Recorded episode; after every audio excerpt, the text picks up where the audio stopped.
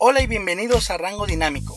En el episodio de hoy quiero compartir contigo un par de conceptos que serán fundamentales para el desarrollo de tu empresa de fotografía. Estrategia y plan. Sé que en cuanto a iniciar un negocio de fotografía, estos dos términos pueden parecer lo mismo, pero en realidad son dos cosas muy distintas.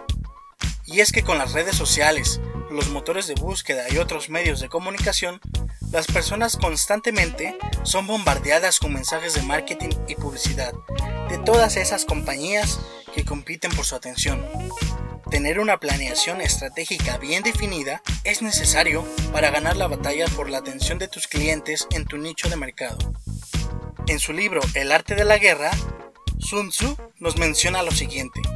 Reflexiona deliberadamente antes de hacer un movimiento. Uno de los factores de éxito más importantes de cualquier proyecto está en la planificación cuidadosa y una precisa ejecución. Así que antes de tomar cualquier decisión, debes procurar analizar los pros y los contras. De esta manera, evitarás tomar decisiones en caliente, a la ligera, dejándote llevar por la ansiedad y la desesperación. En términos simples, la estrategia es fijar un objetivo y el plan es el camino que seguirás para alcanzar ese objetivo. Por ejemplo, la estrategia nos dice hacia dónde se dirige un vuelo. La planificación nos ayuda a que todo salga en orden durante ese vuelo. Lo mismo pasa con la fotografía. La gran mayoría de fotógrafos naturalmente pensarían que al iniciar su carrera es necesario tener un portafolio y una página web o en su defecto una cuenta de Instagram. Ahí es donde yo te digo que te detengas un momento para respirar y pensar detenidamente la situación. Antes que todo, necesitas desarrollar tu estrategia y plan de trabajo. ¿Cuántas veces has visto a una persona tener éxito y pensaste, eso fue suerte? Si justificas ese éxito con un golpe de suerte, estás prácticamente invalidando y destruyendo el mérito de esa persona de tener la capacidad necesaria para generar éxito. Si lo que esa persona hizo fue suerte, entonces significa que tú puedes hacerlo. Y también significa que no tienes control sobre lo que haces. Coincido con la idea de que puedes estar en el sitio correcto durante el tiempo correcto, pero solo si estás preparado. Eso es algo que nosotros podemos generar.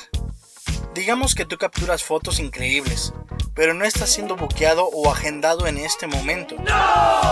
Entonces tienes que salir y hacer algo al respecto. Sal a crear tu propia suerte. No importa si haces publicidad, si son trabajos gratis o colaboraciones. El hecho de ponerte afuera en el mundo te está ayudando a generar contenido, te está ayudando a construir relaciones. Ahí es donde ocurre la tan llamada suerte, por así decirlo. Estando afuera, en el momento y lugar indicados y con tu conocimiento, hará que sea mucho más fácil descubrir oportunidades. La suerte es algo reproducible. Por ejemplo, ¿qué tanto de suerte hay en que Mark Zuckerberg y Andrew McCollum se conocieran y crearan Facebook? ¿Qué tanto de suerte hay en ello? Si los dos iban a la misma universidad y tenían intereses muy similares. Eventualmente iban a conocerse o eventualmente los iban a presentar. El que hayan creado Facebook es más un tema de probabilidades gracias a un momento y lugar indicados más la suma del conocimiento de ambos. Si estás dispuesto a basar tu carrera en golpes de suerte, entonces estamos en serios problemas. Porque así pensamos de manera natural. Aquel fotógrafo hizo esto ese otro fotógrafo logró aquello. Si tan solo yo pudiera lograr eso, si tan solo yo tuviera esa suerte. Bueno, pues tú puedes fabricar esa suerte a través de tu estrategia y plan de trabajo respondiendo a las siguientes preguntas. ¿En qué mercado estoy compitiendo? ¿Cuál es ese factor único que ofrezco como parte de mi servicio? ¿Qué capacidades y qué recursos tengo? ¿Y cómo puedo mantener ese modelo de negocio? Uno de los recursos que yo utilizo frecuentemente es el mapeo mental. Es un recurso bastante sencillo, pero que nutre de manera enorme a nuestro plan de trabajo. De igual manera, tú puedes utilizarlo para desarrollar tus estrategias y planes, Pero antes necesitas tener bien definido tu nicho, como lo vimos en el episodio anterior. ¿Puedes decirme en 10 palabras o menos qué haces y cómo lo haces? Simplifica el mensaje. El enfocarse en un nicho nos va a ayudar mucho en todo el proceso. Sé que puedes estar pensando, pero Iván, ¿cómo voy a enfocarme en una sola cosa si tomo fotos increíbles?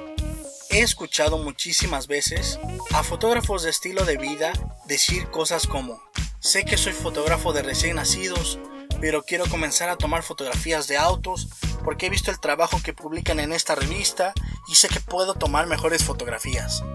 Sé que puedo tomar mejores fotografías. Y puede que sí. Yo sé que puedo tomar buenas fotografías de boda, buenas fotografías de maternidad, retratos, producto, lencería, etc. Pero no por eso me dedico a todos esos nichos. Debes recordar que cualquiera que sea el nicho que elijas, estarás compitiendo en un mercado lleno de personas dedicadas al 100% a ese nicho. Y lo más seguro es que no estarás a su nivel por estar tratando de enfocarte en dos o tres nichos al mismo tiempo. Y esto normalmente viene de la idea de no rechazar dinero o un ingreso que llega a ti. Pero es que en realidad no es dinero que se queda contigo, solo es una distracción de tu objetivo principal. Es más difícil decidir qué no hacer con tu negocio que decidir qué es lo que vas a hacer. Una vez estando seguros de nuestro nicho, es momento de hacer una investigación de mercado para saber contra qué o contra quiénes estamos compitiendo.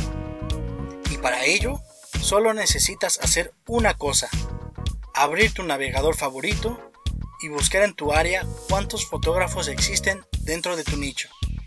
Por ejemplo, si lo que quieres es ser fotógrafo de bodas en Monterrey, basta con hacer búsquedas como fotógrafo de bodas en Monterrey, fotografía de bodas en Monterrey, fotos de bodas en Monterrey. Necesitas saber qué están haciendo los demás a tu alrededor y la primera pregunta sería, ¿hay demanda para mi servicio? Para conocer la respuesta, debemos basarnos en lo siguiente. Revisar si hay competidores en la zona. Eso es una buena señal. Y más aún si a estos competidores les va bien. En eso debes basarte para saber si hay demanda en tu zona. Al igual que conocer la manera en la que trabajan, te ayudará a desarrollar una manera distinta de hacer las cosas y así poder destacarte. Si es que no encuentras demanda, lo ideal siempre será buscar el lugar en donde sí exista ya que si es difícil el competir en un lugar con demanda, es mucho más difícil el intentar enseñar a los clientes que necesitan tu producto, el generar esa demanda, sobre todo si apenas estás iniciando tu negocio. Las grandes compañías pueden crear demanda y modificar el comportamiento de las audiencias, pero para una empresa pequeña, lo ideal es seguir la demanda y adaptarse a ese comportamiento de las audiencias. Claro que la excepción a esa regla son las empresas disruptivas, como las empresas de tecnología que crean algún producto fascinante y que no sabíamos que era necesario. Y me disculpo de antemano con mis amigos y compañeros fotógrafos por lo que voy a decir, pero la fotografía no es un producto y definitivamente la fotografía de estilo de vida no es disruptiva. Porque es una industria orientada a proveer un servicio que la gente quiere en un área con una demanda ya establecida. A continuación te comparto un pequeño checklist que podrás utilizar durante tu estudio de mercado. Consistencia y calidad de tu competencia. Esto es simplemente revisar si es consistente con su estilo y calidad en cada uno de sus servicios. Precio inicial de los servicios que ofrece. Esto lo puedes encontrar en su página web. Algunos mostrarán listas de precios completas, algunos solo precios promedio. Con esto tú podrás calcular sus ingresos anuales estimados. De esa manera sabrás que también les está yendo. Es importante también revisar aquellos detalles únicos que ofrezcan a sus clientes. Todo esto no te tomará más de 10 o 15 minutos por cada empresa que encuentres en tu zona. De esta manera, no pasarás más de un día haciendo esta investigación. Vamos, no pasarás ni 8 horas haciendo esta investigación. Claro está que no debes esperar encontrar números exactos, pero sí un estimado.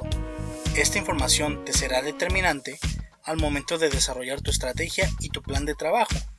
Ahora dime, ¿vale la pena invertir esas 8 horas investigando a tu competencia? Claro que sí.